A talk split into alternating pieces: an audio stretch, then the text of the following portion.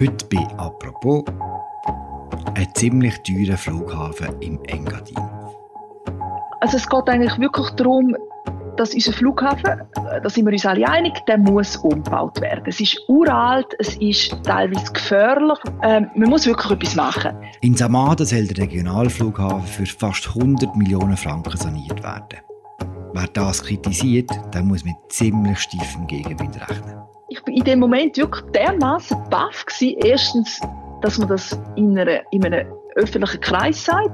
Und zweitens einfach schon ja, dass man, dass man überhaupt die Verbindung macht, wo ich schaffe, was ich mache als Politikerin, das, da bin ich einfach überrascht gewesen, weil das, das habe ich irgendwo nie erwartet. Heute reden wir bei «Apropos» über Lokalfürsten, über Widerstandszellen und wie Herz manchmal kann sein kann, wenn man nicht mit der Herde mitläuft. Und zwar machen wir das mit dem Report Christian Zücher, der kürzlich im Engadin war und diese Geschichte heimgebracht hat. Mein Name ist Philipp Loser. Hallo Philipp. Hallo Christian. Solidarität, das wissen Sie, wenn Sie unsere Sendung schauen, ist immer ein grosses Thema für uns. Wir haben das letzte Mal, die letzte Sendung praktisch an einem solidarischen Thema gewidmet. Ich rede vom Flugplatz Samade. Äh, Mir war bis jetzt nur so vage bewusst, gewesen, dass es im Engadin auch einen Flughafen gibt. Und gewusst habe ich es nur dank Giacomo Müller. Der Flugplatz Samaden leidet darunter, weil es geschneit hat. Der Flughafen, gibt es wirklich, oder? Das ist, nicht, das ist nicht nur ein Witz von Giacomo Müller. Genau, da gibt es wirklich. Ich glaube, dass du nicht kennst, hat mehr äh, mit ihm eingegangenen Blick aus Basel zu tun, als mit seiner Größe. Wer braucht denn den Flughafen? Der Flughafen wird benutzt von, also von verschiedenen, ich sage jetzt mal Kunden. Das ist die Rega, das ist Tele Benin, also Rettungsorganisationen. Und dann natürlich auch von Privatjets von reichen Leuten, die in Engadin in die Ferien gehen und bevorzugt in St. Moritz absteigen. Und wie muss man sich den Flughafen vorstellen? Hat ein Tower, ein Flughafengebäude, nur eine Piste oder wie sieht das dort aus? Also der Flughafen ist wunderschön gelegen. Das ist quasi in dieser Ebene unterhalb von Samada. Das ist sehr flach und es ist eine Piste. Nebendran hat es einen Tower. Es wirkt alles ein bisschen ältlich, ein bisschen improvisiert. Und er ist in die Jahre gekommen und darum sollte man ihn renovieren. Die Sanierung findet jetzt statt und, wie immer bei Sanierungen, sie kostet viel mehr, als man denkt hat. Oder? Genau. Am Anfang haben wir mal von 22 Millionen Franken geredet. Der Betrag ist dann angewachsen auf 88 Millionen und der grosse Teil von dem Mehrbetrag soll von Privaten getragen werden. Was ist denn der Grund für die höheren Kosten? Es ist nicht so ganz klar. Also, die Befürworter argumentieren damit, dass man den Flugplatz auch künftig profitabel gestalten und man will auch empfänglich sein für internationale Anbindungen. Darum haben sie das Gefühl, das braucht so viel Geld. Die Sanierung von dem Flughafen in Samada ist der Ausgangspunkt für deine Geschichte. Du bist nachher ins Engadin gereist. Zu wem bist du gegangen? Ich habe Franziska Preisig besucht. Ich heiße Franziska Preisig und bin Juristin bin Grossrätin in Graubünden, also in Chur. Ich wohne mit der Familie in Samaden, habe vier Kinder und bin noch Dozentin an der Höheren Fachschule für Tourismus Graubünden. Sie ist eben bei der SP, Grossrätin ist in Graubünden, das ist das kantonale Parlament. Und sie ist seit, seit vier Jahren dabei und hat den Frühling ähm, die Wiederwahl geschafft. Wir sind acht Grossrätinnen und Grossräte aus, aus, aus dem Oberengadin. Und ich verstehe mich halt viel mehr als Abgeordnete, schon auch von einer Region, aber halt von einer Gesellschaft. Wo gewisse Sachen hinterfragt, wo, wo, wo das Hinterfragen nicht per se schlecht findet, sondern wo findet, äh, mit, mit Sachen hinterfragen bringt eben eine Gesellschaft vorwärts. Und sie sieht die Sanierung recht kritisch von diesem Flughafen. Ja, ich glaube, das kann man so sagen. Also einerseits ähm, die Größe, das Ausmaß davon und auch, äh, wie man vorgeht. Ja, also es geht eigentlich wirklich darum, dass unser Flughafen, und ich sage jetzt bewusst unser Flughafen, weil ich jetzt nicht zu denen gehöre, die sagen, nein, wir brauchen gar keinen Flughafen, weil der tatsächlich, da sind wir uns alle einig, der muss umgebaut werden. Es ist uralt, es ist teilweise gefährlich, man muss wirklich etwas machen. Da hat die Bevölkerung auch Ja gesagt man hat abgestimmt im 2017, hat gesagt, ja gut, das ist gut, 22 Millionen. Das hätte müssen realisiert werden bis 2021. Und es passiert einfach nichts. Irgendwann erfahrt man so durch, durch, durch irgendwelche Hintertüren, ja nein, da ist irgendein Projekt jetzt plötzlich von 88 Millionen, anscheinend mit irgendwelchen Mäzen oder Grossinvestoren. Aber es wird nicht informiert und dann spätestens dann halt, äh, dann fragt man. Oder frage ich halt da. Also sie bemängelt eigentlich die Transparenz vom Projekt und hat mehrmals äh, Fragen gestellt, hat äh, Petition ins Leben gerufen und Unterschriften gesammelt und sie hat eine Bedarfsanalyse gefordert. Und die ist es nicht gegeben bis jetzt? Die haben die Initianten nicht gemacht bisher. Wir haben aber dem nachkommen. Wie ist denn die Kritik angekommen an dieser Sanierung vom Flughafen? Mäßig gut. Konkret? Ist etwas passiert? Ja, sie hat, sie ist ja Grossrätin und Grossrätin im Obergang die treffen sich regelmäßig gerade vor Sessionen, um eben die Session vorbesprechen. Und dann haben sie sich zu einem Mittagessen getroffen und dann hat ihr Tischnachbar, das ist der Gian-Peter Nickli das ist der, ein FDP-Gemeindepräsident äh, von Samaden und auch Teil von der Verwaltungskommission von der Infrastrukturunternehmung vom Regionalflughafen Samaden. Ein fürchterliches Wort. Er hat ihr gesagt, willst du dich eigentlich immer gegen die Interessen von der Region stellen? Und dann hat er noch angefügt, ja, du musst vom Fall schon wissen, bei wem du angestellt bist. Und, also man muss eben wissen, bei wem sie angestellt ist. Sie ist Dozentin von der Schule Academia Engadina. Das ist eine Schule, eine Mittelschule und eine Fachhochschule für Tourismus, die äh, mit öffentlichen Geldern finanziert ist. Ja, ich bin in dem Moment wirklich dermaßen baff gewesen. Erstens, dass man das in, einer, in einem öffentlichen Kreis sagt und zweitens einfach schon, ja, dass man, dass man überhaupt die Verbindung macht, wo ich schaffe, was ich mache als Politikerin. Das, da bin ich einfach überrascht gewesen, weil das, das habe ich irgendwo nie erwartet, dass man mich als Politikerin und, und, und, und in der Sache kann hart angreifen. Ich meine, das, das, das ist Politik, das gehört zu den Spielregeln von der Politik.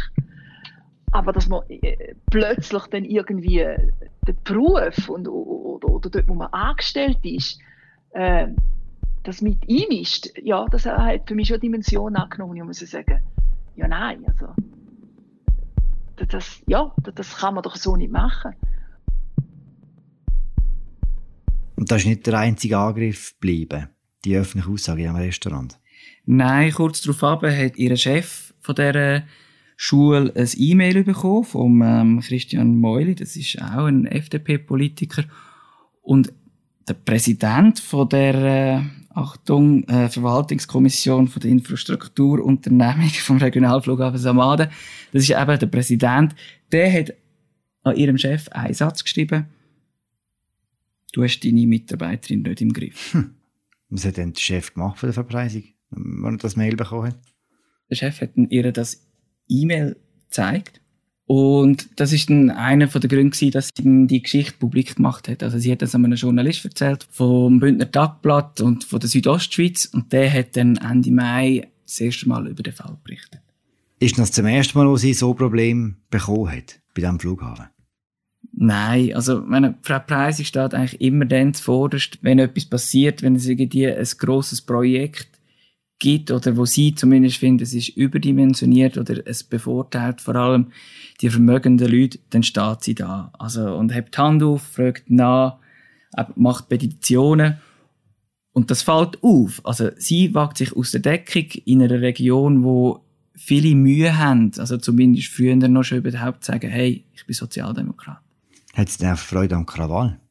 Das habe ich ihr nicht gefragt. Also ich habe gesagt, ja, überall wo sie sind, klopft Und dann hat sie gesagt, ja, sie sieht das eigentlich gar nicht so bewusst. Sie machen einfach das, was sie für richtig halten. Und hat dann gesagt, ja, es sagt wahrscheinlich mehr über ihr Umfeld aus als über sie. Wobei ich habe das Gefühl, das ist etwa gleichmäßig verteilt. Also die, die Kausalität. Der Satz in dem Restaurant ist öffentlich geworden. Das Mail ist öffentlich geworden. Was sagen die beiden Männer zu ihrer Kritik an der Verpreisung? Das wollte ich natürlich auch wissen. Ähm, ich habe diesen beiden angerufen. Der Herr Nickli haben wir gesagt, ähm, er möchte eigentlich zu dieser Angelegenheit nicht mehr sagen. Er hat sich auch äh, mit der Verpreisung ausgesprochen, was stimmt. Und ihm liegt einfach viel daran, dass er nicht droht hat. Der Herr Meuli hat mit mir ein bisschen länger geredet. Er hat mir erzählt, dass das ein Scherz war, das E-Mail, weil der, der Chef von dieser Schule, der ist ein ehemaliger Gemeindepräsident von St. Moritz, also die beiden haben sich gut gekannt. Er hat das als Scherz mit ernstem Unterton bezeichnet. Und ja, er findet es halt vor allem schade, dass das E-Mail eben in diesem privaten Rahmen dann an die Öffentlichkeit kommt. Hat Franziska Preisig auch als Scherz empfunden? Nein. Also so wie sie mir das erzählt hat und so wie sie das auch anderen Zeitungen erzählt hat, überhaupt nicht. Also sie, sie hat es als Drohung wahrgenommen, als Eingriff in ihr, ja, ins Privatleben und eben, dass man ihr droht, hey, wenn du so weitermachst, bist du nicht mehr tragbar als Angestellte von einem öffentlichen Betrieb. Ist das der normale Umgang, den man hat im Engadin, wenn es um äh, öffentliche Aufträge geht? Du los, Philipp, ähm, ich wohne nicht im, im Engadin. Ich kann das eigentlich nicht genau sagen, aber wenn man die Frau Preisig fragt, sie sagt ja. Und sie zieht auch eine Analogie zu dem Fall vom Baukartell. Vielleicht erinnerst du dich, dort ist es darum gegangen, dass äh, Bauunternehmer, vorwiegend im Unterengadin, sich gegenseitig Auftrag zugeschachert haben und auch zugleich sehr, sehr viele Leute weggeschaut haben. Das ist immer das gleiche Mecken. Sie wollen etwas, etwas und niemand sagt, ja, und, und, und was ist der Preis dafür, oder? Und lässt sich es vergleichen? Im Sinn von, dass Leute wegschauen, glaube ich ja. Also Frau Preisig hat das publik gemacht, hat das in einer weiteren Sitzung von dem Ausschuss von Grossräten gesagt. Eben, ihr ist letztes Mal in der letzten Sitzung gedroht worden. Und auch dann haben alle geschwiegen. Aber ich meine, es ist, ich meine, es ist sehr schwierig, das irgendwie eins zu eins miteinander zu vergleichen. Es zeigt einfach einen gewissen Umgangston mit der Opposition oder mit Leuten, die nicht die gleichen Interessen äh, verfolgen. Du hast gesagt, es soll sich nur bedingt vergleichen. Gibt es eine Erklärung dafür, dass so Sachen immer wieder mal im Engadin stattfinden? Hm, ja, ich, weiß, ich tue mich schon ein bisschen schwer mit pauschalen Urteilen, aber man kann ja schon sagen, die Kleinheit, ähm, das miteinander verbandelt sein, vernetzt sein, schadet sicher nicht, dass so Sachen ähm, wiederholt passieren. Wenn man einfach immer die gleichen Leute um sich schart, schon seit, seit Jahrzehnten, oder so ist mit der Zeit, ist wirklich einfach eine Monokultur. Und wenn natürlich ein Teil sehr eng ist, sind die Monokulturen natürlich viel, viel mehr sichtbar. Wie das es im Unterland total anders läuft, ist es wahrscheinlich schon nicht, aber da ist natürlich der Pot viel größer und man sieht es auch nicht so offensichtlich. Und, und da oben ist es natürlich, man sieht es viel, viel offensichtlich und dann wird man natürlich noch mehr sichtbar, wenn man dann Opposition auch, auch ergreift und, und, und das auch öffentlich, ja, auch öffentlich ergreift. Inwiefern, und das tut jetzt anknüpfen an die Aussage, die du vorher gemacht hast, dass du nicht dort wohnst, ist es auch schwierig, dass man quasi aus Zürich da reist und so ein bisschen mit einem anthropologischen Blick auf die Bündnerinnen und Bündner schaut und, und, denkt, ah, schau mal da, komische Berge die machen das irgendwie schon ein bisschen schräg. Schon eine gewisse Gefahr auch als, äh, als Reporter, oder? Ja, voll ist eine Gefahr. Also ich meine, äh, da muss man sich natürlich schon bewusst sein und sich entsprechend vorbereiten, mit vielen Leuten reden und da gibt es natürlich auch noch ähm, die Arbeit der Lokalmedien. Also, wo da bereit berichtet haben, wo die Leute konfrontiert haben, wo ich auch davon profitiert habe, dass die ihre Arbeit gut gemacht haben. Was macht Frau Preisig jetzt und wie geht es mit der Sanierung von dem Flughafen weiter? Also im Fall vom Flughafen ist es einerseits so, dass das Batzel, das Bundesamt für Luftfahrt, muss sein Okay geben. Also man rechnet damit, dass das geschieht. Und andererseits müssen die betroffenen Gemeinden auch noch äh, sagen, was sie meinen. Und eigentlich alle gehen davon aus, dass es noch einmal zu einer Erfolgsabstimmung kommt, dass noch einmal die Beträge auf den Tisch kommen, auch wer das zahlt, was für Interessen dahinter sind. Und dann wird man sehen, ob man den Flughafen erweitern Im Fall von der Frau Preisig, sie ist Grossrätin. Ich habe sie gefragt, ob sie sich vorstellen können, 2023 Nationalrätin zu werden. Sie sagt eher weniger. Also sie haben noch Familie, aber das würde ich natürlich als Politikerin auch sagen. Sie wird vor allem weiter dafür kämpfen, dass die Einheimischen weiter zu preiswertem Wohnraum kommen, weil das ist eigentlich ihr grosses Thema. Dass, ja, Preise steigen im Engadin. Es wird immer schwieriger für Familien günstige Wohnungen zu finden, weil Wohnungen quasi entweder ausgebaut werden oder verkauft und dann sich in Luxuswohnungen verwandeln. Und das ist so ihr Kernthema. Danke für das Gespräch, Christian. Gerne. Das war sie, die aktuelle Folge von «Apropos» im täglichen Podcast vom Tagesanzeiger und der Redaktion der Media. Die Geschichte von Christian Zürcher verlinken wir euch verlinken im Episodenbeschreibung. Wir hören uns morgen wieder. Danke fürs Zuhören. Ciao zusammen. Thank you.